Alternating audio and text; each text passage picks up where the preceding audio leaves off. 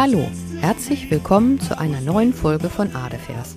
Anlässlich einer Ausstellung in der Wallace Collection in London, Inspiring Walt Disney heißt diese, habe ich mir heute ein Gemälde von Jean-Honoré Fragonard ausgesucht.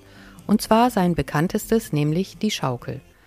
Dieses Gemälde gehört zum Bestand der Wallace Collection und war eins der Lieblingsbilder von Walt Disney. Es diente ihm als Inspirationsquelle für viele seiner Filme, aber da kommen wir später zu. Das Gemälde ist nicht sonderlich groß, es misst nur 81 mal 65 Zentimeter, hat es aber sehr in sich, wenn man die Details genauer betrachtet. Mit einer konkreten Regieanweisung gab der französische Dichter und Kritiker Baron de Saint-Julien 1766 dieses Bild Die glücklichen Zufälle der Schaukel heißt es genau, in Auftrag, und bei Madame handelte es sich selbstverständlich um seine Mätresse. Hören wir doch mal kurz rein in diese Regieanweisung. Ich möchte, dass Sie Madame auf einer Schaukel malen, die ein Bischof in Bewegung setzt. Mich platzieren Sie am besten so, dass ich in der Reichweite der Beine dieses schönen Kindes bleibe, oder noch näher, wenn Sie sich davon einen besseren Effekt für das Bild versprechen. Ursprünglich hatte Saint-Julien den jungen und unbekannten Maler Gabriel François Doyen beauftragen wollen. Dieser lehnte aber mit Blick auf das pikante Thema ab und schlug vor, den bekannteren Fragonard zu fragen. Da ihm die Meinung anderer stets egal war, setzte er die frivole Thematik gerne mit seiner gewohnt flockig lockeren Malweise um. Schauen wir das Gemälde nun etwas genauer an. Die besagte Schaukel ist an einem knorrigen, asymmetrischen Ast befestigt. Auf ihr sitzt eine junge, lebenslustige Frau mit Hut. Wie ein Bischof sieht der auf einer Steinwand sitzende alte Mann, der die Schaukel in Bewegung setzt, nicht aus. Viel wahrscheinlicher ist es, dass Fragonard daraus einen Ehemann gemacht hat und das Ganze nun eine Ménage à trois darstellt. Der dritte Protagonist dieser Dreiecksbeziehung ist der in den Rosenbüschen liegende Jüngling zu ihren Füßen. Sein Rüschenhemd und der kostbare Anzug lassen auf seine soziale Stellung schließen. Hierbei handelt es sich selbstredend um den Auftraggeber Baron Saint-Julien. Fasziniert streckt er seine Angebeteten seinen linken Arm entgegen, indem er auch einen schwarzen Dreispitz hält. Sein sehnsüchtiger Blick und die gespreizten Finger lassen auf sein Begehren schließen. Das Annähern und Entfernen, bedingt durch das Schwingen der Schaukel, reizen den begeisterten Mann. Er findet offensichtlich Gefallen an dem galanten, neckischen Spiel. Gerade die Kürze der Momente, die er hat, um der Frau unter den Rock zu sehen, erhöhen den abenteuerlichen Aspekt und somit sein Verlangen. Nicht die schnelle Erfüllung seiner Begierde ist hier wichtig, sondern die Stimulierung der Reize. Der Baron spielt den Verführer, der sich auf Kosten anderer amüsiert. Dieser Hedonismus und die Kultivierung des Sinneslebens waren sehr typisch für die Zeit des Ancien Regime. Dass der Ehemann sich nichtsahnend im Hintergrund befindet, hatte er einen zusätzlich anregenden Effekt.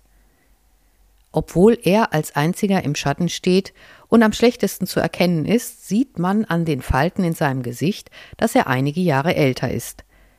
Durch Ziehen an dem mit der Schaukel verbundenen Seil setzt er diese in Bewegung. An seinem Lächeln erkennt man, dass auch er Gefallen an dieser Freizeitbeschäftigung findet.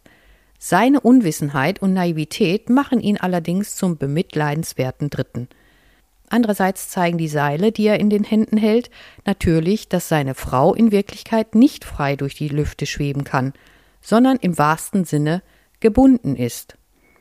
Das macht dieses Gemälde so pikant. Die Dreiecksbeziehung ist auch kompositorisch so angelegt. Über die Person kann man ein gleichschenkliges Dreieck legen, bei dem Madame den absoluten Höhepunkt einnimmt. Somit ist sie der Mittelpunkt der Arbeit. Sie ist in ein wogendes, gerafftes ballettrosa Kleid gekleidet und scheint auf einer dramatisch beleuchteten Lichtung auf der gut gepolsterten Schaukel dahin zu schweben. Im Übermut schleudert sie ihren Absatzschuh zu einer Amorskulptur, während sie ihren Freier neckisch ansieht, der sich in den Büschen unter ihr verbirgt. Mit seinen vielen bedeutungsschwangeren Details war die Schaukel von Fragonard bewusst diskursorientiert angelegt. Die Entschlüsselung der Thematik bediente das damals so beliebte verruchte Salongerede. schauen wir uns ein paar dieser Details näher an. Da haben wir beispielsweise rechts unten beim Ehemann den weißen Schoßhund, der eigentlich für Treue steht, hier aber in höchster Aufregung gezeigt ist und andeutet, dass die Treue in Gefahr ist. Symbolträchtig auch die Lichtführung. Der Gatte steht im Schatten, das Liebespaar im Licht. Auch die Vegetation verrät, der Ehemann ist alt. Ihm ist ein knorriger, efeu bewachsener Baum zur Seite gestellt. Der Jüngling und Madame sind in der Blüte ihres Lebens und insbesondere er von einem blühenden Rosenbusch umgeben. Eine dieser Blumen der Liebe trägt er auch in seinem Knopfloch.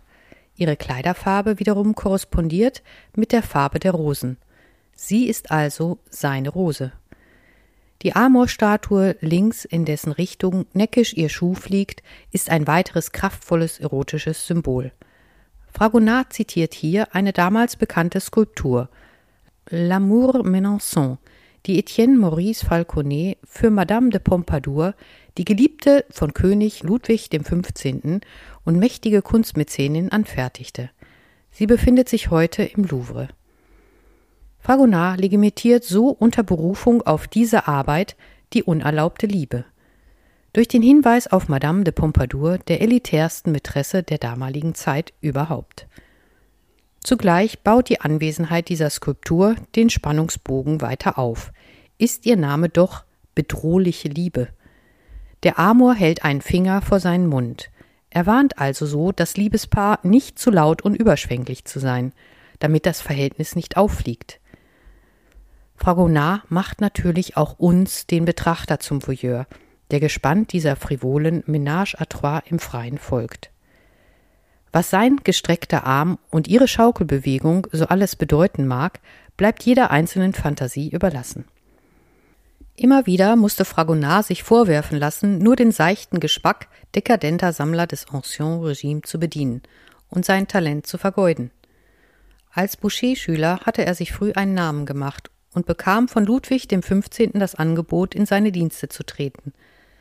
Aber es kam anders.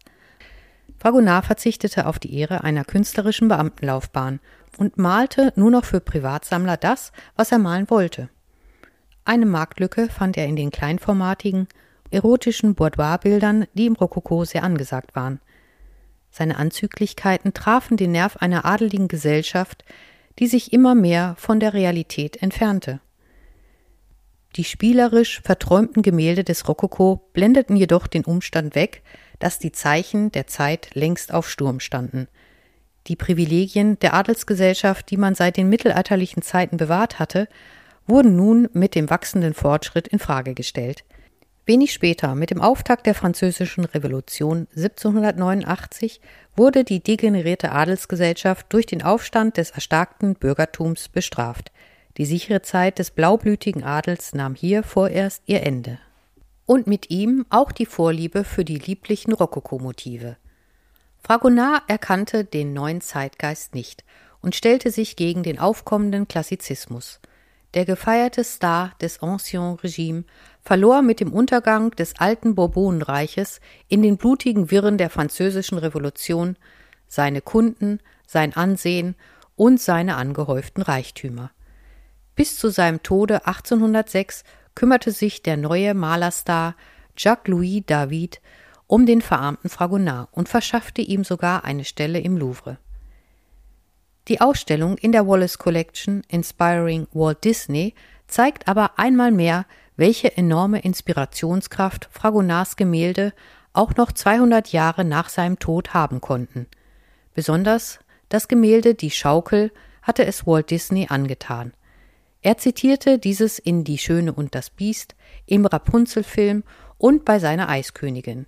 In einer Szene tanzt Anna, die Schwester der Eiskönigin, durch eine Gemäldegalerie und schwingt dabei direkt vor das Gemälde von Fragonard.